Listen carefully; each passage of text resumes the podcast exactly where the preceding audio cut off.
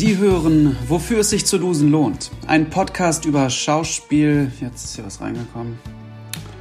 Ein Podcast über Schauspiel und wenn Träume auf die Realität treffen. Mein Name ist Reiko Geit und ich bin Schauspieler. Ich war jetzt acht Jahre lang im Festengagement und habe dieses vor kurzem verlassen, um meiner wahren Berufung nachzugehen. Durch Zufall und durch Glück kam ich zu einem Drehtag bei einer norddeutschen Krimireihe, wo ich einmal durchs Bild laufen sollte. Also tatsächlich, ich war nämlich ein Jogger. Meine Rolle hieß Jogger und ich bin gejoggt. Den ganzen Nachmittag bin ich den Strand auf und ab gejoggt. Ich hatte auch einen Satz. Hallo, geht's Ihnen gut? Alles in Ordnung? Der wurde dann allerdings rausgeschnitten. Noch nie in meinen acht Jahren am Theater wurde ich von so vielen Menschen angesprochen wie auf diese eine Minute deutsche Fernsehgeschichte. Bühnentechniker, die sich beim Grüßen jahrelang auf ein kurzes Nicken beschränkten, kamen auf mich zu und berichteten mir mit funkelnden Augen, mich im Fernsehen gesehen zu haben. Familienmitglieder schrieben mir begeisterte SMS und Screenshots. Egal welche Rolle ich die letzten acht Jahre gespielt habe, weder Mercutio, Kostja noch Moritz Stiefel konnten solche Reaktionen hervorrufen. Direkt nach meiner großen Time Warp Nummer als Riff Raff in Rocky Horror kam der Schnürmeister und meinte vielsagend, ich hab dich gesehen, als Jogger. Super. Und zeigte mir beide Daumen hoch. Mehr ging nicht. Deshalb jetzt der einzig richtige Schluss. Frei nach Berlin. Mein Name ist Reiko Geit und ich bin Fernsehjogger. Ich wünsche allen Beteiligten toi, toi, toi.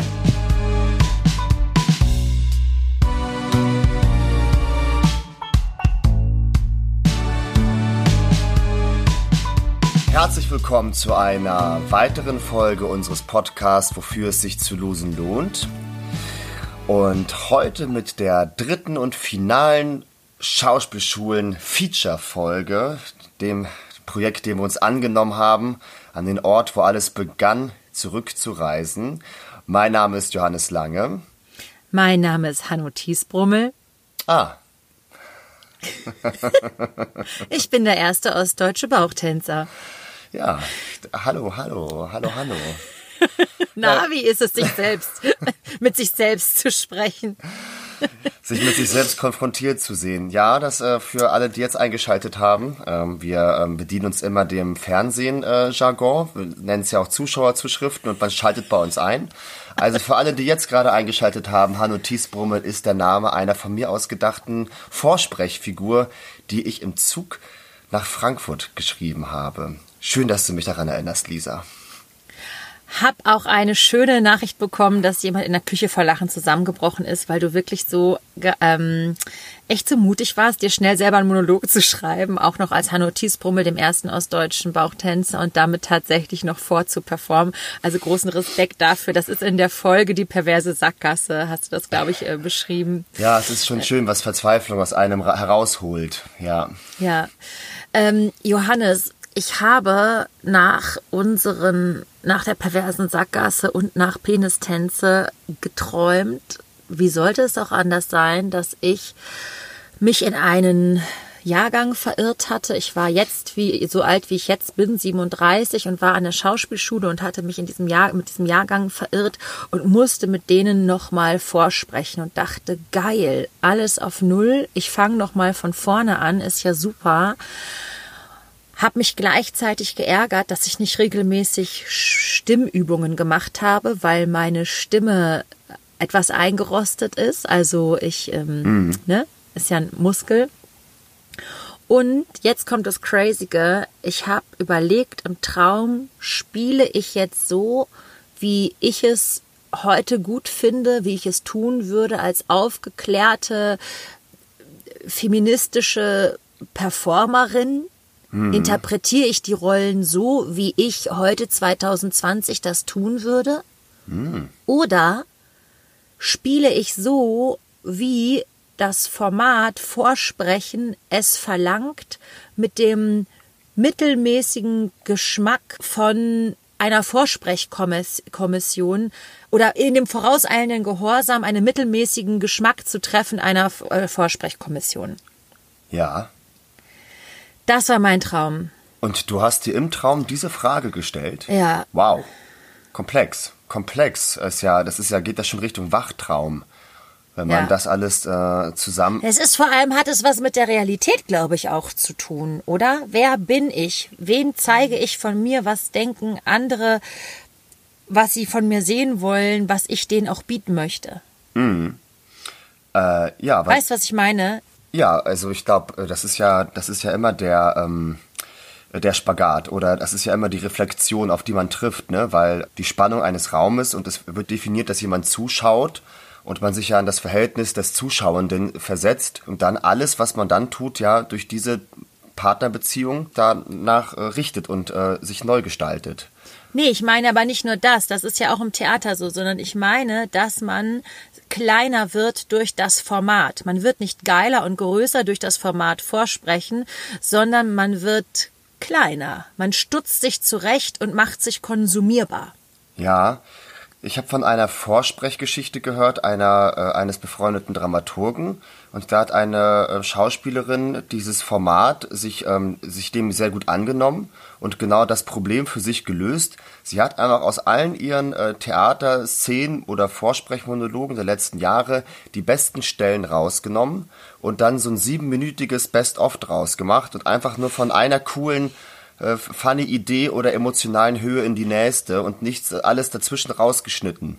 Und das halt auch dann so angekündigt und ich glaube, das kann sehr ähm, charmant sein, ne? Wie Sehr man, wie man mit dem Format Vorsprechen äh, umgeht, gerade wenn das halt jetzt auf der professionelleren Ebene passiert und nicht auf äh, ich bewerbe mich für eine Schauspielschule, sondern äh, man, ja, es, dann geht's halt auch Ja. um Job und Geld. Ja, und da, ach, das, ich weiß gar nicht, ob wir das in dieser Folge schon erzählen wo- wollen, mein erstes Vorsprechen, um mein Theaterengagement zu bekommen. Ich erzähle es einfach.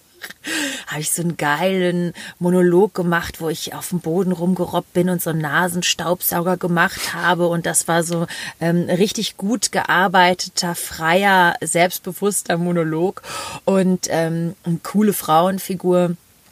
Und wofür ich aber Lob bekommen habe, war, dass ich auch als Anspielpartnerin für meinen Kollegen mit dabei war. Und da stand ich nur so ganz stumm und passiv und habe einfach nur zugehört, was mein Partner gesagt hat. Und das fanden sie einfach ganz, ganz toll. Und ich hätte gedacht, die hätten das toll gefunden, wie ich auf dem Tisch stehe oder auf dem Boden den Nasenstaubsauger mache, wie geil schnell ich mit hohen Schuhen rumflitzen kann und wie lustig ich bin. Nein, sie fanden es toll, als ich ganz stark geschwiegen habe. Ja, da konnte man in deine Seele sehen. Ja, ja. Ja. Johannes, die heutige Folge muss Slytherin heißen. Weißt du warum? Äh, äh, sag es mir. Weil ich in Leipzig auf der Schauspielschule war und weil dort, ähm, ich glaube nicht in meinem Jahrgang, aber es wurde mir von anderen Leuten, die nicht auf meiner Schule waren und die untere Jahrgänge gesehen haben, ähm, gefeedbackt wurde, dass man bei Leipzig immer den Eindruck hatte, sie wären Slytherin. Besonders ehrgeizig und ähm, besonders äh, irgendwie so auch ge geformt, ja, sportlich, ähm, competition-orientiert, erfolgsverwöhnt. Ja, ja, und auch so viele berühmte Abgänger und ähm, nee, nee, das war, ich glaube, viele Schauspielschulen haben dieses Spiel gespielt, bei uns haben wir das auch gespielt und wir haben es dann im Erstengagement auch nochmal gespielt und abgeglichen, ob es, ähm, als man dann mit Leuten von anderen Schauspielschulen im Ensemble sich getroffen hat und dann das abgeglichen, ob es da ähm, Überschneidung gab. Und ich glaube, Leipzig ist auch dann in dem Abgleich der anderen äh, Quellen auch öfter als Slytherin äh, vor aufgefallen. Ja. Wo warst du denn? Hufflepuff? Ja, nee, ich glaube, es ist wirklich Hufflepuff, tatsächlich. Das wussten wir auch schon damals bei uns auf der Schule. Wir hatten nicht, glaube ich, den Anspruch, natürlich sind wir Gryffindor, äh, als unsere, als die Heimatschule und so. Nee, nee. Ähm, wir waren schon so Hufflepuff oder Ravenclaw, aber eher Hufflepuff. Ähm, von dem wusste man auch nichts. Ich erinnere mich auch gerade gar nicht, ob ich da irgendwie so ein Gefühl zu einer Harry Potter Figur aufgebaut hätte, die aus Hufflepuff kam. Naja, egal. Nee, ich bin stolzer Hufflepuffer. Und ähm, Mein, Le also mein Jahrgang war äh, trotzdem, also die, man quasi sagt, das ist Slytherin oder so, hatten wir aber eine sehr nette Schauspielklasse, wie ich das erinnere. Und ähm, wir haben ja in der letzten Folge erzählt, wie wir das Grundlagenseminar äh, machen, wie man ausgewählt wird, welche Sprecherzieherin man bekommt und so weiter. Also Selektion und Trimmen. Und ich habe hier was noch vom Grundlagenseminar, was ich dir vorlesen wollte. Ah ja, sehr gut. Habe ich gefunden. Es ist so es ist so lustig, weil auf dem Foto sind äh, sechs, sind sieben Schauspielstudierende. Eine davon bin ich und äh, unsere Professorin ist auch und wir sind im Krankenhaus und mir wird Blut abgenommen. Äh, da fällt mir übrigens ein, dass mein Mann und ich noch Blut spenden gehen wollten. Jetzt äh, aktuell Thema Corona, egal. Genau, und ich grinse in die Kamera und die anderen grinsen mich auch so an, so halb gestellt fürs Foto, halb, weil es auch irgendwie lustig ist, dass wir als Schauspielschulklasse im Krankenhaus sind und mir Blut abgenommen wird. Und ich lese jetzt vor, warum.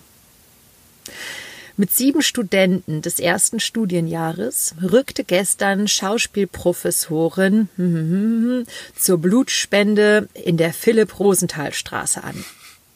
Die Idee entstand im Improvisationsunterricht an der Hochschule für Musik und Theater.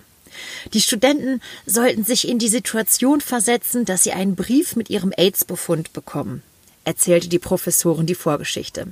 Dadurch kamen wir ins Gespräch über Blut, Blutspende und die Verantwortung des Künstlers. Lisa Jobt lag als erstes auf der Liege. Oh Mann, ey. Wer sonst?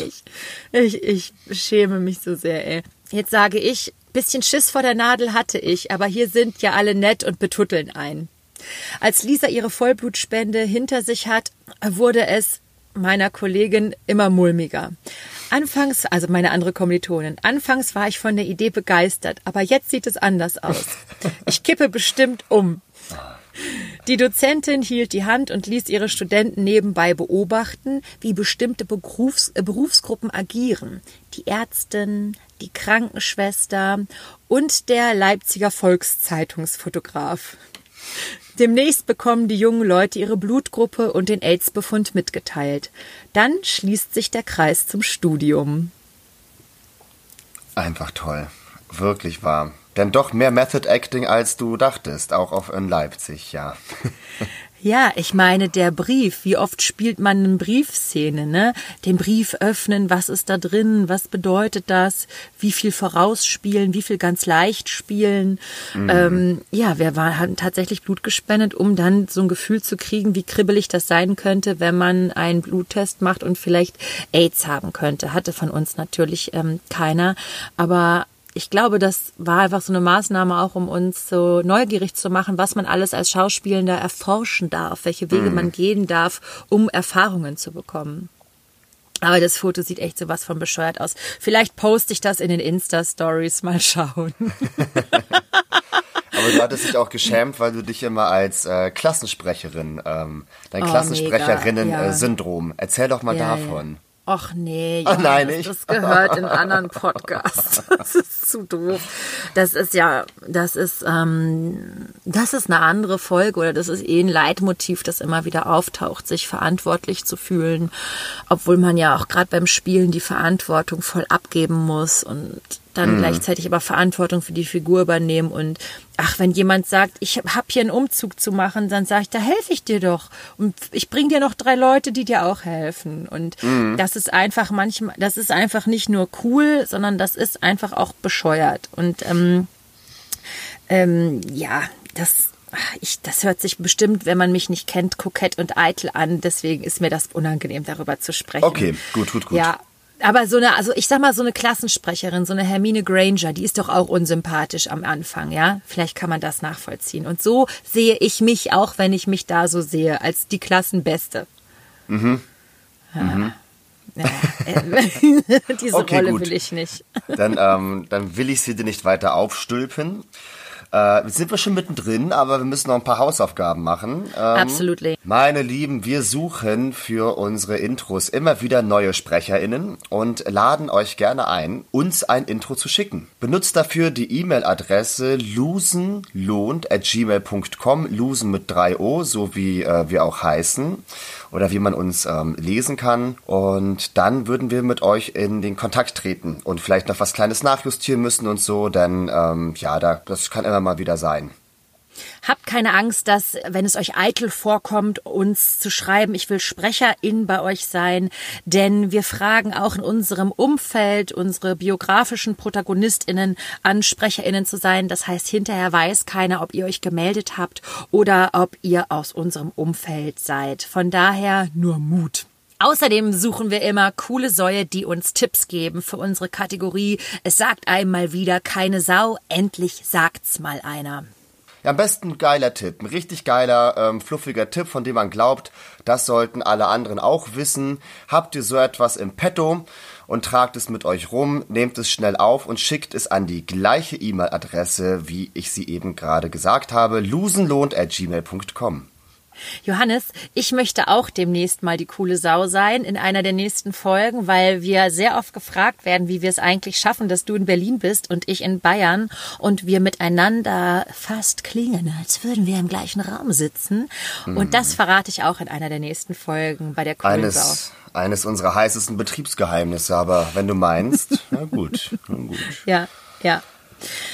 Ähm, Johannes, zurück zum Ernst. Bevor, Slytherin. bevor ich hatte noch eine, ich muss noch eine Zuschauerzuschrift ähm, äh, vorlesen, die wir auch sehr nett fanden von einer Zuschauerin, die uns geschrieben hat.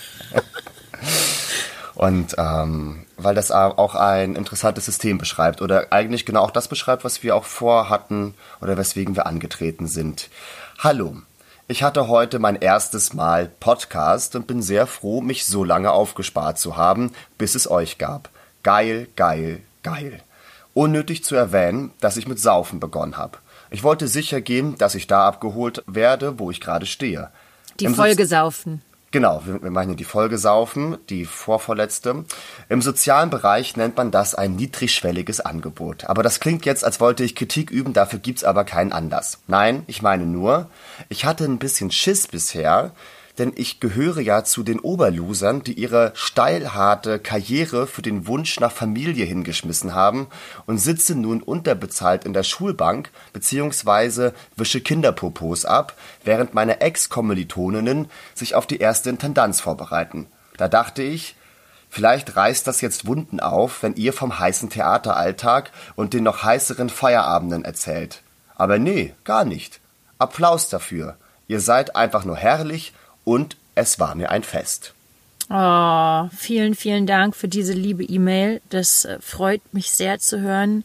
Das freut uns sehr zu hören. Ich glaube, dass es sehr vielen so geht, dass sie ein bestimmter Vergleich nicht aufhört. Wo stehen die anderen jetzt? Wo bin ich jetzt? In meiner Klasse haben es einige Spielende zu Ruhm und Ehre gebracht und zu sehr viel Geld.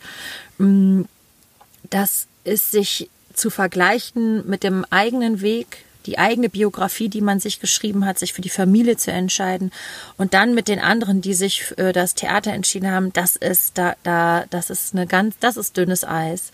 Also ich als Anfängerin dachte ich, jemand, der nicht mehr am Theater ist, ist ein Loser. Heute, wo Work-Life-Balance eine ganz andere Gewichtigkeit im gesellschaftlichen Diskurs hat, wo Vereinbarkeit von Familie und Beruf einen anderen, eine andere Gewichtigkeit hat, wo ähm, sowieso die Acht-Stunden-Woche in Frage gestellt wird, bin ich begeistert, wenn Leute früh genug finden, dass ihnen etwas anderes wichtig ist als das Theater. Ja, das ist ein total großes Problem, diese, ähm, dieses Versagens, Versagengefühl. Äh, wenn ich jetzt den Beruf wechsle oder auch für eine Zeit oder so, dieses ich kann nur aussteigen und wenn ich ausgestiegen bin, komme ich zum einen nicht mehr zurück und zum anderen habe ich meine, meine Schlechtigkeit damit bewiesen, weil ich es nicht geschafft habe, ähm, ähm, eine Karriere zu machen. Und das ist, äh, da gehen andere Branchen durchaus entspannter mit äh, den biografischen Wechsel. Wechseln um. Ja, Bei TänzerInnen ist es ja normal, dass die zum Beispiel bis Paar 30 arbeiten und dann in Transition gehen und einen anderen Beruf nochmal machen. ich finde das Und- total.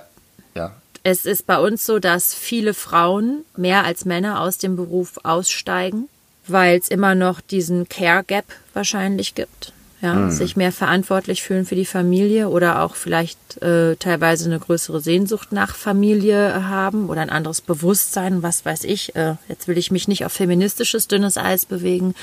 Und ich muss sagen, dass äh, mich Menschen, die äh, was anderes machen, immer sehr beeindruckt haben, weil ich finde, dass sie sehr klug sind und vorausschauend denken und sich selbst gut fühlen können. Und ich finde immer Menschen, die sich selbst fühlen und beschreiben können, toll. Gibt viele Menschen, gibt viele, viele, viele Leute, die eigentlich noch mit einem halben Herz im Theater sind, aber Lust haben auf einen Berufswechsel, aber nicht richtig wissen, was. Oder nicht richtig wissen, wie. Mhm. Also wo vereint man noch die Leidenschaft, die man fürs Theater hatte? Wo verdient man aber auch mehr Geld oder vielleicht genauso wenig Geld wie am Theater? Viele denken ja auch, ich, ich kann nicht, nichts richtig. Ich bin ja nur Stücke Leserin oder Stücke Spielerin oder so. Ja. Mhm. Ja. Ja. Also Gratulation. Eben. So. Jetzt darfst du zurück. Jetzt soll ich diesen Spagat machen und eine geschickte Überleitung. Ach so, nee, weil du Gratulation, ich, Gratulation, Gratulation. Ja, Gratulation. Das wurde auch mir gesagt, als ich beim inoffiziellen Schauspielschultreffen in Leipzig eine Rede gehalten habe. Warum, liebe Zuschauer und Zuschauerinnen? Das fragen Sie sich jetzt. An Ihren Geräten. Also, es gibt ein offizielles Schauspielschultreffen. Das findet einmal im Jahr statt. Dort treffen sich alle Schulen und spielen sich ihre Abschlussinszenierungen vor. Dort werden Preise verteilt an Solistinnen, Ensembleleistungen und so weiter. Da äh, bibbern schon viele vor, weil da wird das Gefühl der Konkurrenz besonders stark. Hm, da will man am besten was abräumen und man ist, irgend, äh, ist äh, angespannt und freudig erregt. Weil es eigentlich aber darum geht, das Kollegentum zu beschwören bei solchen Veranstaltungen, hat sich vor bestimmt 20 Jahren, glaube ich, in Leipzig das inoffizielle Schauspielschultreffen gegründet. Was, wenn man sagt, unsere Schule soll Slytherin sein? Ich sagen muss, unsere Schule ist einfach geil. Die Studierenden sind, hatten eben auch ein, eine politische Haltung. Äh, zu der Zeit ich kann jetzt nur äh, von der Zeit sprechen. Ich möchte, dass nichts verallgemeinert wird, was ich in meinen Aussagen hier äh, von mir gebe. Bitte versteht mich richtig. Und zwar haben die gesagt, wir treffen uns und wir spielen uns vor. Und zu dem Zeitpunkt, wo ich an die Schule kam, da spielten, äh, gab es eine Blackbox, also eine große Bühne und es gibt kleine Studiobühnen. Und alle anderen Hochschulen spielten auf den kleinen Studiobühnen und nur unsere Schule spielte auf der großen Blackbox, ja. Und ich habe gedacht, das ist doch bescheuert oder wir, unser Jahrgang, lass doch lieber alle in der Blackbox spielen. Also, ne, alle gleiche Chancen und alle auch die gleiche Wichtigkeit der Sichtbarkeit bekommen. Und dann habe ich eine Eröffnungsrede gehalten, mit dem, der mit dem, die mit dem Satz startete, ich weiß nicht, was ich machen muss, um euch den Stock aus dem Arsch zu ziehen. Punkt, Punkt, Punkt. Das weiß ich noch deswegen. Heute hört sich das ziemlich grob an, finde ich, diese Formulierung. Mhm. Damals war es eher cooler Studentenslang, weil sowas wurde in offiziellen Sprachen äh, Reden nicht gesagt. Mm, den Arsch, den Stock aus dem Arsch zu ziehen, damit wir alle begreifen, dass wir alle jetzt schon Kolleg zukünftige KollegInnen sind, die miteinander zusammenarbeiten, dass es absoluter Zufall ist, auf welcher Schauspielschule wir gelandet sind und dass diese Schauspielschule uns keine Verpflichtung mitgegeben hat, diese Schule repräsentieren zu müssen, sondern dass wir nur einfach KünstlerInnen sind, die sich heute hier begegnen. Und das, Johannes, das hört sich, ich glaube, die, die gerade studieren, die können das nachvollziehen. Danach hat sich dieses Treffen mit einem Jam-Charakter kombiniert. Leute kamen an und haben gesagt, oh Mann, äh, kann ich, ich habe noch ein Lied, kann ich das nicht singen? Ich habe noch einen Monolog, kann ich dir nicht vorspielen? Äh, hier der und die, wir kennen uns noch vom Vorsprechen in Diddle Diddle. Wir hätten was zusammen. Wir gehen kurz proben, können wir es noch zeigen? Das heißt, aus einem Schaulaufen hat sich ein Miteinander Jam entwickelt. Und das war so geil. Und diese Geschichte, die Klammer dazu ist im Prinzip das große Schauspielschultreffen, wo wir damals mit unserem Studio hingefahren sind. Auch wer fährt dahin? Fahren wir Leipziger dahin oder das Studio Chemnitz? Und wir haben den fetten 10.000 Euro Publikumspreis abgeräumt. Stichwort Studentenabläuse. Es gibt nichts Geileres als Studentenabläuse. Die geben einfach Energie und mhm. Kraft. Und wir haben für 1000 Euro noch den Publikumspreis abgeräumt. Und weißt du, was wir gemacht haben? Wir haben die 1000, den 1000 Euro Publikumspreis, das ist ja jedes Jahr ein bisschen anders, den haben wir in Freibier investiert. Da war so eine, so eine Bude und da haben wir gesagt, hier ist die Kohle und wir haben die Bude leer gesoffen. Das ganze Schauspielschultreffen hat den Publikumspreis äh, vertrunken, weil wir was zurückgeben wollten. Und ich glaube, Johannes, dass diese Details, wer darf wo spielen, gibt's was Besseres und was Schlechteres, welche Gesten verwenden wir, um zum Beispiel so einen Preis in Bier zu investieren für alle? Ihr habt uns gefeiert, danke, dann kriegt ihr Bier. weißt mhm. du? Dass man diesen gestischen Tauschhandel äh, betreibt, ich glaube, dass das total wichtig ist. Mhm. Ja, also das war ja dann ja noch vier Jahre vor meinem Schauspielschultreffen. wir hatten leider, wir hatten nicht die Chance, zum Inoffiziellen zu fahren. Wir haben da irgendwie geprobt oder Salzburg war da eh dann immer nicht so vertreten, was ich dann irgendwie, hätte ich gewusst, was da ablief, wäre ich noch trauriger gewesen deswegen. aber ich wusste ähm, auch gar nicht so viel davon. Ähm, Finde das aber sehr richtig, was du sagst. Witzigerweise habe ich, als wir beim Berlin äh, beim Schauspielschultreffen waren, beim offiziellen Schauspielschultreffen, hat mein Jahrgang auch ähm, zwei Preise gewonnen, auch äh, den Publikumspreis und anteilig den großen Preis, ich habe vergessen, wie der jetzt heißt, Ensemblepreis. Äh, und, ähm, und da habe ich eine Dankesrede gehalten und da ging es genau darum. Da habe ich nämlich gesagt, und so wie wir jetzt alle hier sitzen, wünsche ich mir, dass wir in Zukunft uns Kolleginnen nennen und ich freue mich total, auf viele von euch zu treffen, weil es ist doch ganz egal, wo wir herkommen, weil wir werden jetzt bald miteinander arbeiten. Oh. Und das war dann schon so der ähm, auch schon. Hätten so wir damals schon Freunde sein können, Johannes. Hätten wir schon damals Freunde hm. sein können. Ich fand auch das Schauspielschultreffen, ich fand das ganz fürchterlich. Also ich war da auch in einer schlechten Verfassung schon karrieristisch aufgelöst. Also die, meine Seele als Brausetablette hatte schon irgendwie keine Struktur mehr. Das war schon so richtig ähm, die war schon angeknabbert und ähm, aufgebraust. Trotz des gigantischsten Applaus, den ich je bekommen habe. Also für, äh, als wir das Sportstück da gespielt hatten und haben geil gezockt, das war auch super. Und die haben uns da äh, richtig umgeschrien und so. Wir haben, wir haben angefangen zu heulen als bei dem Applaus teilweise, weil wir so äh, das erste Mal einen Applaus. Wir hatten davor unser Studiotheater in Salzburg. Kannst du dir vorstellen, wie das aussieht? Da ist in der Premiere ist es mal halb voll mit der Schule und dann kommen so ein paar Kultur Ultras aus Salzburg, die, wo die Hälfte irgendwie einen Haumig hat und ähm, sich eh schon das ganze Kulturangebot der Stadt äh, bisschen, bisschen auffällig zwanghaft reinzieht und gibt's auch an jedem Theater so Leute, die sich das ein bisschen auffällig zwanghaft reinziehen. ja, genau. Und das war einmal bisher der Applaus und dann einmal halt da so ein Rockkonzert zu haben. Das war, das war das Schönste am Schauspielschultreffen. Aber die ganze Veranstaltung drumherum, wie ich die Leute beobachtet habe, ich war selber ganz schlimm. Ich, ich habe die, ich habe die Stimmung mit versäuert äh, dazwischen auch. So, ich habe bei den Nachgesprächen von den Stücken ich, wir wussten ja alle, wie Theater geht, ne? So konnte man es einfach nicht machen. Das war ja klar, so konnte man es nicht machen. Und dann kam Leipzig. Ach ja, Leipzig kommt zu spät. Ja, jetzt kommen die mit ihrem Zentraltheaterstück. Ja klar, Leipzig macht Hartmann, ist ja klar, ne? Ja, ja. Und dann war das so ein krasses Anarcho-Stück und die alle so, hm, ist es geil, ist es nicht geil und irgendwie äh, gönnt man den jetzt den geilen Auftritt oder findet man es einfach verwerflich und so kann man sich nicht verhalten und es war Ah, voll, der, voll der Terror. Und dann kam eines Abends noch Ulrich Mattes äh, in die äh, Bar oder da, wo man halt getrunken hatte, da war dann eh die Stimmung vorbei. Oh Gott, guck mal, Ulrich Mattes, oh Gott, oh Gott, oh Gott und so. Hat er es gesehen? Wen hat er gesehen? Hat er zugeschaut? Und ähm, sind schon oh, Leute da. Das gab's bei uns auch. Martin Wuttke war unser Ulrich Mattes. Hat er da Kneipe abgehangen? Wen hat der ausgespäht und sowas? Und mm. ja, ja. Aber erzähl weiter. Ach so, nee, ich wollte das nicht, das ist äh, so ein langes Feld, aber, aber es war auch keine gute Stimmung unter den Studierenden tatsächlich. Also die letzte Party war halt natürlich richtig besoffen und, äh, und irgendwie dem, der, dementsprechend auch äh, rudimentär unterhaltsam. Aber äh, weil es war ein Problem. Ich kann es nicht empfehlen, das Schauspielschultreffen in Berlin stattfinden zu lassen. Wir waren ja in Berlin. Oh.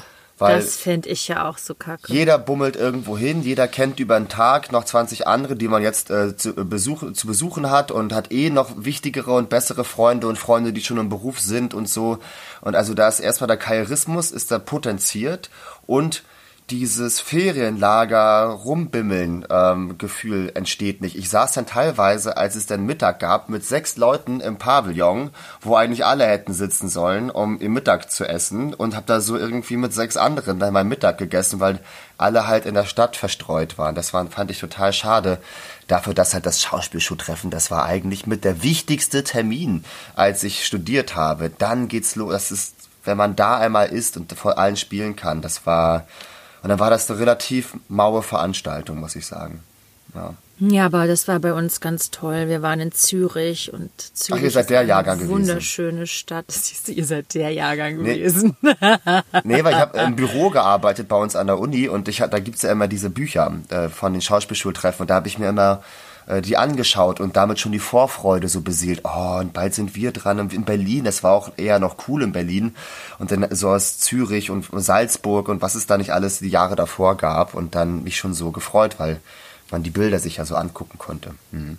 Ja, ja, das, also wir hatten auch eine schöne Feedback- und Gesprächskultur, äh, muss ich sagen. Klasse. Ähm, das ist, ja, aber das hat eben, wir waren als zweites dran, weißt du, und wir wussten schon gleich, ähm, wir kommen, es ist Zufall, ob eine Inszenierung gut ist. Das wussten wir schon, weil wir schon am Theater waren. Wir waren schon oft öfter mal auf dem Boden der Tatsachen gelandet. So. Mhm. Und deswegen kamen wir am zweiten Tag, ja geil, wir waren auf jeden, haben die den krassesten Applaus bekommen. Wir, man gilt dann ja auch so als Favorit und man spürt es ja auch, wie man angesprochen wird. Und wenn du dann in einer Podiumsdiskussion da sitzt und dich äh, ganz als bescheiden und ein, als normaler, hilfloser Köttel, der du bist, auch gibst oder beschreiben kannst, wie Dinge komplex oder schwierig sind, ja, dann hast du gewonnen, weil das, äh, das zieht ja allen die Messer aus den Taschen. Mm. Nee, also das, nee, wie sagt man? Die den Maske. Spie Spie den Spieß aus dem Arsch. ja, das die Messer, nee, aber die Messer aus den nee, Taschen. Nee, es ist entwaffnend. Aber die Messer aus es den Taschen ist perfekt, weil ich hatte echt ein aufgeklapptes Messer in der Zeit. So, ich habe Kolleginnen schlecht beäugt, ich habe die in den Gesprächsrunden versucht irgendwie niederzumachen und so. Also ist so reflexartig auch dann so, so ein Schutzmechanismus, so ein Schutzwall aufgebaut. Ähm, sich einfach darauf nicht einlassen wollen, dass man hier obwohl ich das wusste und Kollegentum toll fand, hat mich die Stimmung beim Schauspielschultreffen zu was ganz anderem mutieren lassen, was ich dann zum Schluss wieder ablegen konnte. Aber es war, ja, es, hat, es gab auch keine richtigen SprecherInnen. Es gab niemand, der auch die eine Stimmung vorgegeben hätte äh, da. Also ähm, ja, siehst du, das ist, glaube ich, was, wenn man so einen Kompass hat, so einen Stimmungskompass, mhm. so wie man so, mh, mm, ja, ja, das war wahrscheinlich so, ja. Ja, ey, Schauspielschultreffen. Und ich hatte keinen ähm, Sex. Ah, ja, ich auch nicht. Ich war da mit meinem Freund zusammen. Ja, das siehst du, ich, ich nicht. Ich war so, ich war so super Single und dachte, come on. Das weiß eh schon. Ich musste sich meine Vorstellung vom Schauspielstudium an die Realität angleichen. Ich dachte echt, es geht ein bisschen versauter her. Ich war auch schnell in einer Beziehung, kurz nachdem ich da in Salzburg war. Das war dann auch, auch super, aber ähm, ne, hat das ja irgendwie auch, naja, egal. Und, und dann Schauspielschultreffen, das war so wie äh, Last, ähm, die letzte Bastion. Da wird doch gefeiert, da sind doch alle horny aufeinander und dann geht's doch los.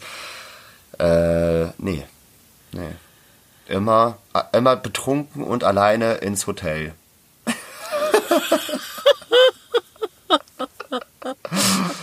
ah, ja. Warum kann nicht so unsere Folge heißen? Betrunken und alleine ins Hotel. Immer, immer betrunken und alleine ins Hotel, ja. ja. Bei uns war das ja so, dass wir schon an den Theatern dann waren. Ne? Also nach zwei Jahren Grundstudium wird man dann aufgeteilt in äh, das Studio Leipzig und Studio Chemnitz. Mittlerweile ist das, glaube ich, Studio Gorki dazugekommen. Studio Köln ist, glaube ich, dazugekommen.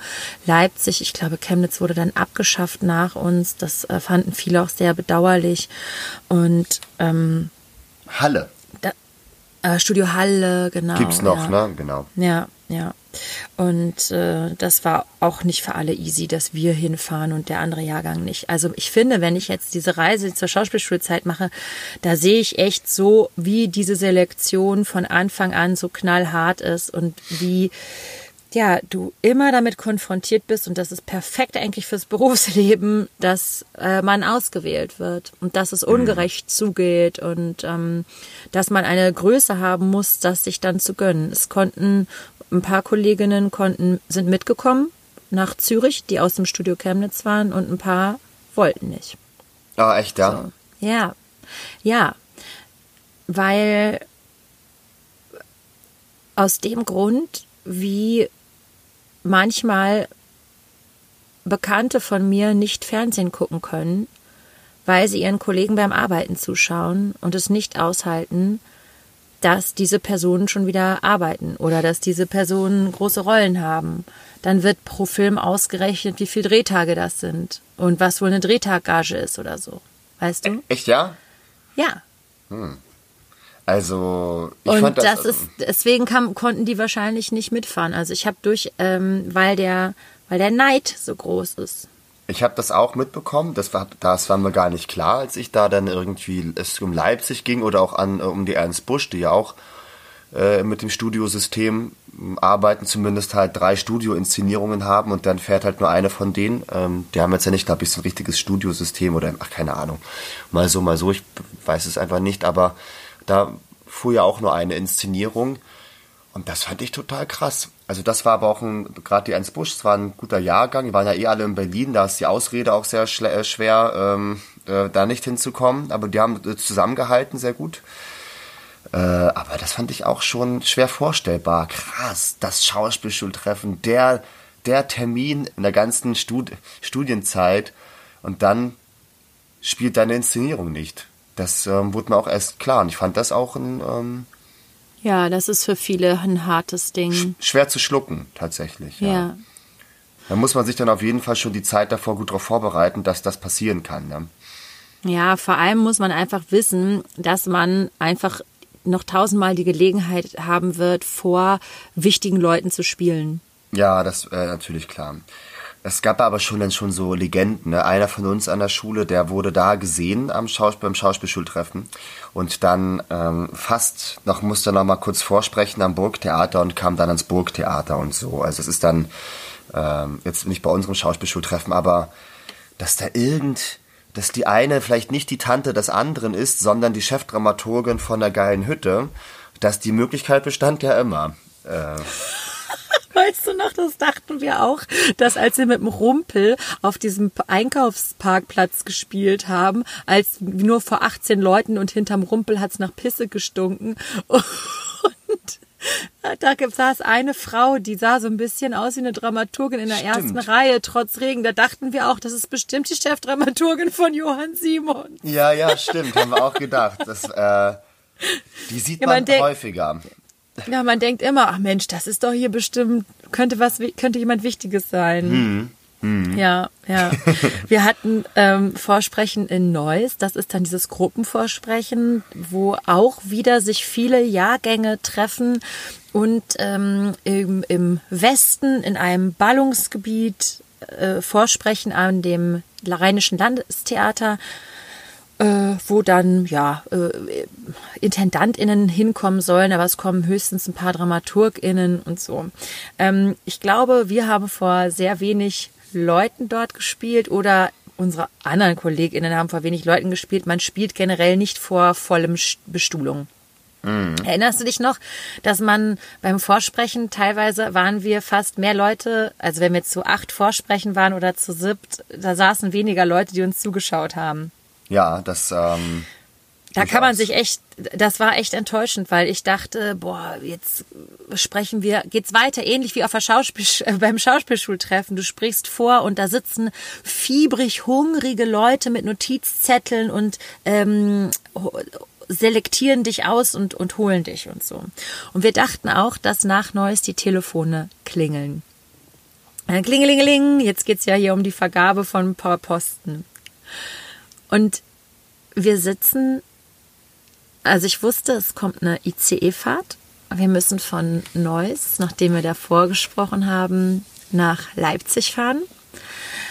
Und ich habe zu unserer Klasse gesagt, außer zu einem, ey, lass den mal verarschen. Lass mal Kollegen in Chemnitz anrufen. Der soll uns anrufen und uns mal ein paar geile Angebote machen. Und nur unserem anderen Kollegen nicht. Und dann wussten alle Bescheid und wir fuhren. Das erste Telefon klingelte. Hallo? Ja, hier, Dramaturgen, ja, äh, wollt Sie einladen zum Vorsprechen am Thalia Theater cool, danke, tschüss. und alle, wir saßen in den zwei Vierern nebeneinander. Ja, ja im ICE alle, boah, krass, das erste Vorsprechen, das ist echt so, das Telefon klingelt, klingelt ist in der Sekunde nochmal. Der andere Kommilitone, Anruf, Vorsprechen, Schauspielhaus. Dann der nächste, Anruf, klingelingeling, schon wieder, das kann doch nicht wahr sein. Ja, hier, äh, Gast, Gastsache, kleine Hexe, hier ist das Theater Oberhausen, wir brauchen noch einen Gast und so, weißt du? Unser Kollege hatte in Chemnitz wirklich recherchiert, wie heißen die Namen, welche Produktionen laufen da gerade und diese Angebote und Anrufe bekommen kommen jetzt alle. Außer einer. Und ich habe mit ihm telefoniert. Ich habe gesagt, dass äh, allen, dass ich die Namen nicht sage, damit es nicht so, äh, ja, ja. damit keine Vergleiche hinterhergezogen werden. Das ist ein sehr erfolgreicher Kollege heute. Und er hat erzählt, dass das ungefähr so war, dass er sich erst gefreut hat. Es klappt. Unser Vorsprechen hat funktioniert. Man kriegt jetzt diese Anrufe das Versprechen löst sich ein. Dann wurden die Anrufe mehr und die Angebote größer. Da wurde die Freude auch größer. Wow, geil. Gleich klingelt's bei mir. Dann ungeduldig. Wann klingelt's denn bei mir? oh Gott, das ist so fürchterlich. Das war ein krasser Joke. Dann es klingelt ja gar nicht bei mir, jetzt wird's aber schwierig, die Freude für die anderen aufrecht zu erhalten meine Empathie ist langsam verbraucht. Mhm.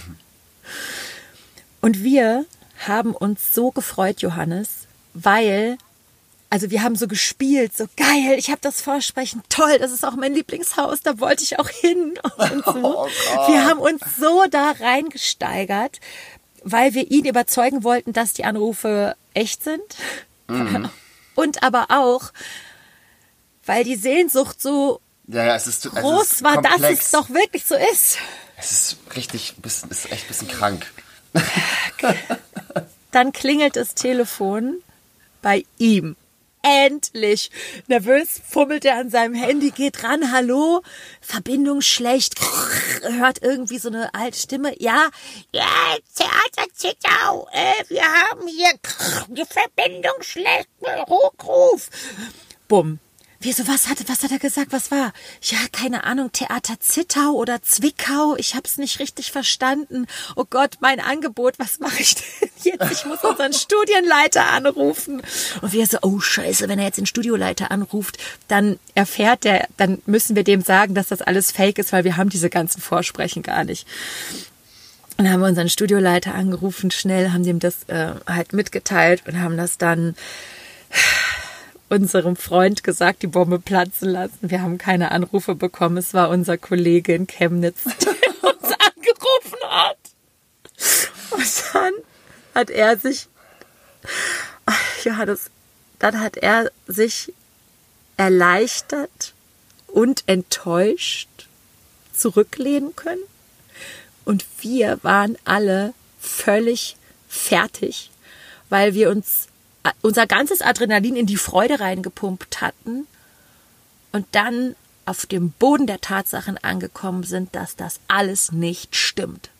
Es ist so und dass wir uns viel zu doll da reingesteigert haben und dann wurden wir traurig. Oh Ich kann nur sagen, wer anderen eine Grube gräbt, fällt selbst hinein. Ist der von dir? Der ist ja super. Der ist klasse, oder? Habe ich mir gerade ausgedacht, spontan. Kannst Ach, du Mensch. verwenden. Ja, klar, geil, geil. Ja, ich glaube, der, der wird sich durchsetzen. Der hat Äh, was. Ja. Ja, also ich, ich selber, ich bin selber ganz erschöpft und traurig irgendwie. Die Geschichte ist äh, echt, echt krass. Die, ähm, die deckt viel ab. Die deckt echt viel ab. Also es ist komplex. Ich bewundere immer Leute, die anderen Leuten so lange Streiche spielen können. Wenn ich eine Sache nicht kann, dann ist, sind es Streiche spielen oder ist es Streiche spielen. Äh, weil ich, das, ich kann das nicht aufrechterhalten, jemand so lange im Glauben zu lassen, dass das nicht stimmt. Auf der Bühne gerne, aber so, das finde ich äh, irre. Wir waren Also, einfach verdammt gute Actor, verstehst du? Wir waren gute Ja, Actor. wart- und wir haben auch als. Ensemble together gehalten. Ihr wart gut im Saft, ja, ja. Es war ähm, ja irre. Also ähm, irrer, irrer, also ja, irre Geschichte. Also ich bin auch ganz erschöpft. Ähm, weiß gar nicht, was soll ich dazu sagen. Diese Sehnsucht, denn so die Tra sich die Traumtheater auszusuchen und dann aber gibt's eigentlich gar keinen Anruf dahinter. Das ist ähm, ja Wahnsinn. Ja. Johannes, es hat monatelang gedauert, bis wir Engagements bekommen hatten. Monatelang. Und ich erinnere mich auch noch, dass äh, Dozenten um uns herum wirbelten, als es um dieses Absolventinnenvorsprechen geht. Man soll ja auch nicht IFO sagen, weil es heißt ein Intendantinnenvorsprechen. Nein, es ist ein Absolventinnenvorsprechen. Intendantinnen kommen nicht und man spricht auch nicht nur für Intendantinnen vor, man spricht vor für die Branche, für alle, um auch abzuschließen, um ein Diplom auch zu machen. Es ist ein Abschlussvorspiel. Und ähm, ich erinnere mich nicht, als es um die Vorsprechen in anderen Häusern geht, dass uns jemand gesagt hätte, ihr schreibt jetzt eine Bewerbung, die sieht so und so aus und die schickt ihr da und dahin und besorgt euch Vorsprechen. Also das ist alles auf unsere Eigeninitiative hin passiert. Wir haben, ich habe einen Dramaturgen gefragt, ob der uns nicht sagen kann, wie das eigentlich aussieht, so eine Bewerbung für die Schauspielschule. Und dann hat er so ein bisschen gekramt und hat uns was gezeigt. Aber eigentlich war das alles äh, unserer Initiative. Ich hatte dann wirklich ein Vorsprechen am Schauspielhaus Hamburg und habe gedacht, geil, wenn ich eins habe, dann nehme ich doch meine ganze Gruppe mit und habe da ein Gruppenvorsprechen draus gemacht. Ist für keinen was draus geworden. Ja, das ist ähm, deine Magie, an alle zu denken, aber der Erfolg, der ist noch. Der bleibt aus. ja. Nee, ist Aber das, wie war das bei euch, Johannes? Neues war schlimm. Äh, Neues war, da waren auch ganz wenige Leute äh, da. Auch dann dachte man auch, es ist irgendwie wer und dann war es tatsächlich eine Tante oder so nochmal, die dann zufällig da gewohnt hat im Ruhrgebiet von jemandem. Ähm, und ich hatte einen Bandscheibenvorfall, also eh, äh, schon eh Vorfall und dann äh, habe ich mich da verrenkt und konnte dann nicht mehr spielen, die zweite Hälfte des äh, Programms. Da musste, musste ich mich absagen lassen, tatsächlich. Oh, das ist ein Niederschlag für einen jungen Studierenden, wenn man dieses Ticket nicht nutzen kann, oder? Sich da zu zeigen? Ich war da in der Zeit anders drauf. Ich dachte, ich hatte eh keinen Bock, tatsächlich, auch das zu spielen. Und ähm, ich fand das, ähm, ich, ich hatte einen sehr dunklen, hoffnungslosen, pessimistischen Blick auf alles äh, in der Zeit. Und fand das ja noch überhaupt nicht schlimm, nicht zu spielen, weil ich eh keinen Bock, also ich, ich war da, ähm, ich war nicht sehr aufgeregt und erregt und freudig und so. Ich konnte mich nicht wirklich freuen, auch wenn, wenn sich äh, Sachen entwickelt haben und ähm, fand das eher alles belastend und ja, muss ich jetzt machen, zieht man jetzt durch, scheißegal und so. Das war eher so der Sound. Ähm, deswegen habe ich auch gerade aus der Zeit nicht so eine, nicht ganz so gute Erinnerung. Mhm. Jetzt wollte ich aber was anderes erzählen. Äh, wir hatten halt ein irres äh, Ding, was sehr schwierig war innerhalb des Klassenverbands, ähm, dass so ein paar protegiert wurden ähm, von unserer Schulleiterin. Das gab's bei uns auch, Johannes. Und dann wurden die, und ich gehörte dazu, also mitunter, also äh, fast immer, nicht immer, aber eigentlich äh, regelmäßig. Und dann wurden wir so aus der Klasse rausgeholt und äh, du hast morgen Vorsprechen, äh, fahr da mal hin oder du fährst morgen nach Frankfurt oder so, sonst wohin an irgendeine große Hütte und äh, und wer dann noch? Ja, du und der. Ach so. Und die andere nicht? Nee, nee, nee. Warum denn nicht? Ja, ihr seid schon, ihr seid, ihr seid schon fertig. Aha, ich, ich habe mich wirklich nicht fertig gefühlt in der Zeit. Ah, gut, äh, wenn du meinst. Ja, klar, ich bin, klar, ich bin schon fertig.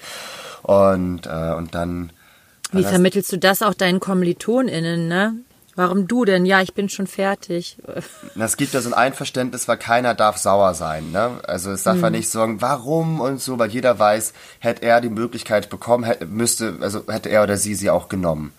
Und so gab es einfach so einen stillen, einen stillen Gram, ähm, der in dieser komplexen, zwanghaften Zeit einfach noch dazu kam und eigentlich gar nicht mehr so viel, so auffällig war, weil es waren ja eh alle ein bisschen Beschugge schon, gerade in der Abschlusszeit, ne? Und in der Vorsprechzeit und wer bekommt Angebote und wer nicht, wer geht welchen Weg, wo zieht man hin total, total. Äh, auf einmal ist Die alles vorbei. Ja. ja, wer bezahlt die Reisen zu den Vorsprechen? Das ist ja auch super teuer. Mm. Ja, das war mm. eine spezielle Zeit. Also auch da mhm. nicht ganz so gute Erinnerung. Obwohl wir als Klassenverband, wir waren sehr stark und sehr gut und äh, wir waren immer ein sehr fleißiger ähm, Jahrgang und auch ein äh, auch gute Leute und so. Ähm. Also protegiert wurde bei uns auch absolut und äh, das hat sich aber auch nochmal gewendet, das Blatt. Ne? Also wer jetzt protegiert wird im Studiengang, muss nicht heißen, dass er oder sie später auch das größte, fetteste Engagement bekommt. Nee, ganz und gar nicht. Ganz und gar nicht. Das Blatt kann sich komplett wenden. Die Letzten können die Ersten sein und die Ersten können die Letzten sein. Allerdings, ich beobachte das schon, dass es sehr viele Studierende aktuell gibt, die gar nicht mehr die Sehnsucht nach dieser Stadttheaterkarriere haben. Ja. Die wesentlich aufgeklärter und breitfächiger orientiert sind. Was Total. ich sehr imponierend finde und ja. immer. Also mhm. richtig toll. Ja, dass du das sagst mit dem, mit dem protegiert, dass man auch das, dass das kein Garant ist für eine flüssig verlaufende Karriere. Nee, ähm, hat mich ja auch getroffen.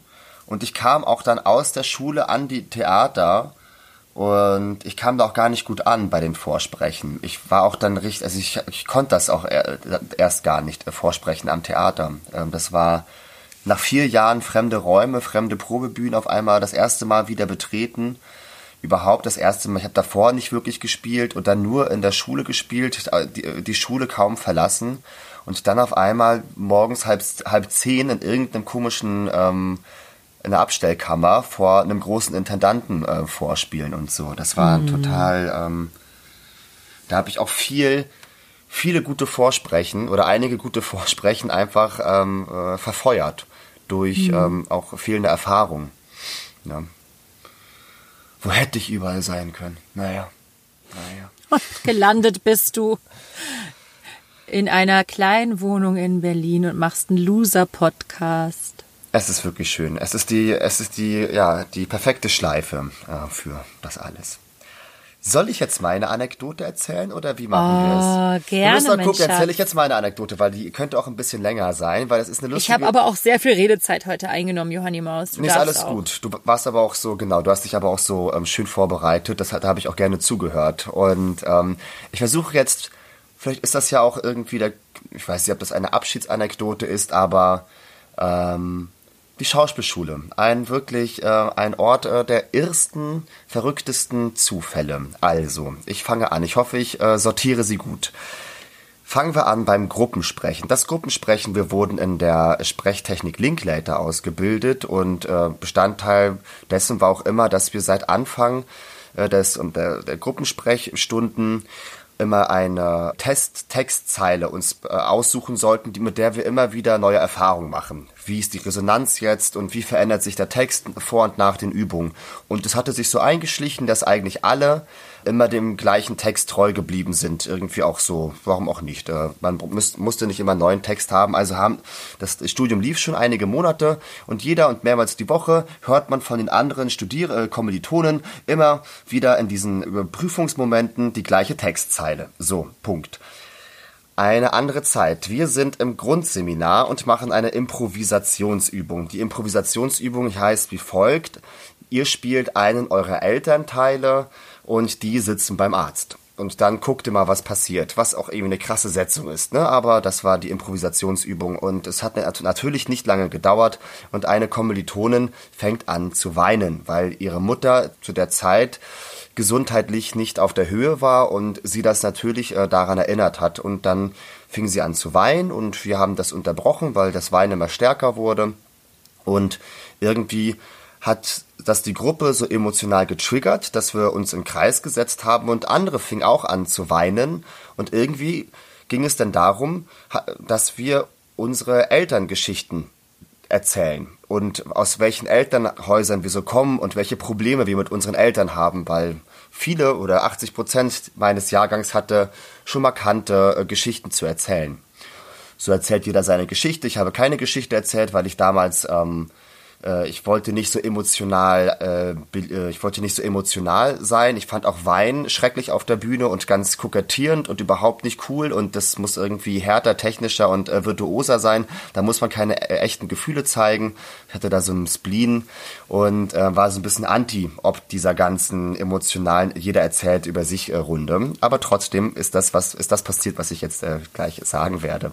So, er spricht Student A spricht davon, dass er seinen Vater schon lange nicht gesehen hat. Der ist, als er, glaube ich, dann, weiß ich, 10, 12 Jahre alt war, ist der äh, abgehauen. Der war Arzt und der ähm, mm, ist nach Hamburg abgehauen. War, ich weiß nicht, ob der auch Trinker war oder so. Ähm, irgendwie ist das äh, zerbrochen und seitdem hat er seinen Vater eigentlich nie mehr gesehen und weiß gar nicht, wo der ist. Mhm, interessant. Und dass er jetzt irgendwie in Hamburg vielleicht auf der äh, Straße lebt oder auch nicht, er weiß es nicht und äh, hat natürlich auch da geweint. Und auf einmal muss man dazu sagen, ein anderer Student, Student, Student B, hat vor dem Studium bei der Heilsarmee gearbeitet in Hamburg auf dem Kiez und hat dort auch Theater gespielt und Leuten die Haare geschnitten und so und kam da eigentlich erst übers Theaterspielen, weil da halt vor Obdachlosen einmal irgendwie die Woche so ein biblisches oder christlich angehauchtes Theaterstück äh, aufgeführt hat, so mehr, mehr oder weniger improvisiert.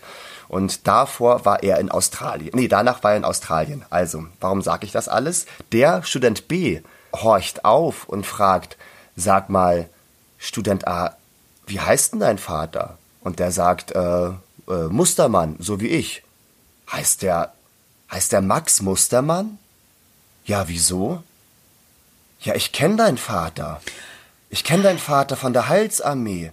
Max Mustermann. Ich, ich war mit dem, ich war mit dem, ich hab den, ich war mit dem öfter schon essen und so. Wir sind, der ist da auf der, der ja, ja, der ist, war, war da bei der Heilsarmee, der war auch obdachlos eine Zeit lang und so. Und, aber wir hatten einen total guten Kontakt. Wie, was, du kennst meinen Vater? Ja, ja, Max Mustermann.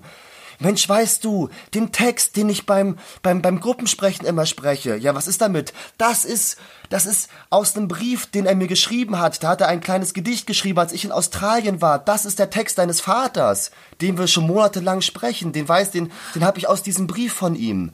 Nein, das kann nicht wahr sein. Und dann, ja, hat sich das so äh, zusammengezogen, dass das dann oh. diese Zusammenführung hatte und dann waren, waren alle so komplett, selbst ich, der emotional Unzugängliche, war geplättet und wir waren alle so richtig, so, ich habe jetzt wieder ein bisschen Gänsehaut bekommen, weil das war ein irrer Moment, dass sich da so, so eine ähm, Leitung zusammenlegt und das fand ich eine total beeindruckende Geschichte damals, ja. Wie toll, das, das hat ja, da sind ja viele schöne poetische Zutaten drin in dieser Melange, dass einer bei der Heilsarmee schon gearbeitet hat und darüber ans, ans Theaterspielen gekommen ist und auf die Schauspielschule, dass der eine ähm, Verbindung aufbaut zu einem von den Obdachlosen, mhm. so gut, dass man sich dann auch noch Briefe schreibt. Der, an, der Student B, der trau A, der natürlich traurig ist wegen seines verlorenen Vaters, aber der jetzt von durch über seinen Vater eine schöne Geschichte erzählt bekommt, oder? Das ist mhm. voll total irre. Und dann trifft, was ich das in der Schauspielschule Schule, das ist ja wirklich ähm, ents also entzückend. Ich möchte natürlich nicht das schmälern, wie es ist, äh, obdachlos zu sein oder auch ein Sohn eines oder Kind eines Obdachlosen zu sein. Aber, aber in dem Moment ist mal was richtig schön mhm. in der Geschichte. Naja, total. Das war, ähm, ja, das war, ja, so ein schöner Klassenmoment. Da kommt man ja. zusammen, denkt eh, unter welcher Fügung steht das eigentlich? An welche Schule kommt man? welche Gruppe äh, bekommt man. Da gibt es so viele Ingredienzen, äh, die ähm, so entscheidend sind und den ganzen Weg bestimmen können. Gehe ich gerne zur Schule oder gehe ich nicht gerne zur Schule? Oder äh, das ist ja, das macht ja dann die ganzen vier Jahre das, und es ähm, verändert die ja ähm, nicht, also ganz stark. Und dann passiert sowas, dass auf einmal dann einer noch sagen kann, ich kann dir helfen, Kontakt zu deinem Vater wieder aufzubauen. Ich, äh, ich habe noch Kontakt zu dem und ich kann dir, ich kann den vermitteln. Ja. Toll. Weißt du, ob er das dann gemacht hat? Ja, die Geschichte ging ja nicht so, ähm, ja, das ist dann, äh, die haben sich dann getroffen, aber der war dann auch schon äh, dement oder lag auch schon im Pflegeheim, glaube ich, mhm. und ähm, hatte jetzt nicht so ein zwei, zwei, ja. zwei liegen sich weinend im Arm und äh, ja. finden sich wieder. Ich glaube, in Deutschland ist es jetzt ja auch nicht so leicht verloren zu gehen. Ne? Ähm, wenn man, mhm. wenn das Interesse da gewesen wäre, dann. Ja. Mhm. mhm. Tolle Geschichte. Wir hatten auch so einen Psychokurs. Das ist ein Psychologe, der macht sowohl mit der Hochschule in Rostock als auch mit der Leipziger Schule eine Woche Psychokurs. Und das, äh, ich konnte da auch sehr viel weinen bei so einer Übung, die hieß Bioenergetik. Und es gibt aber immer die Leute, die nicht weinen können und denken, scheiße, bei mir passiert nichts. Und ach, ich will auch gar nicht, dass bei mir was passiert. Ach, kacke, warum, wieso können die weinen und ich kann das nicht und so. Und, aber ich sag nur, wenn man bei Bioenergetik weinen kann, bedeutet das ja nicht, dass man bei in aller Freundschaft weinen kann. Absolut, ja. Ich war auch immer ein sehr schlechter Weiner. Hm, ganz, ganz schlecht. Ja, ich auch, voll schlecht. Meine Mutter hat mich auch mal auf der Bühne ertappt, wie ich schlecht geweint habe. Hm. Ja. Du Johannes, ich würde, ich habe jetzt überhaupt nicht erzählt, wie es war, als wie meine künstlerische Sozialisierung eigentlich vonstatten ging am Zentraltheater Leipzig, wie es war, als ich mir mit meiner Freundin wochenlang Sex in the City Folgen im Bett angeguckt habe, nachdem wir uns Alkohol gestohlen hatten und so viel, weil wir so viel immer saufen wollten. Ich habe ähm, ja nicht erzählt, äh, wie es war, wie man sein Krafttier findet. Tausend Sachen, die wir noch zur Schauspielschule, glaube ich, erzählen könnten, die da passieren. Ähm, es, es, es bleibt ein geheimnisvoller Ort mit geheimnisvollen Geschichten, die ja vielleicht auch manchmal den Leuten am meisten bedeuten, die sie erlebt haben und die sich auch nicht immer leicht in Worte kleiden lassen, mit welcher Drastik, mit welchen Höhen und Tiefen, mit welchen Verletzungen und welchen Erfüllungen und Erweiterungen diese Persönlichkeitsentwicklung vonstatten geht.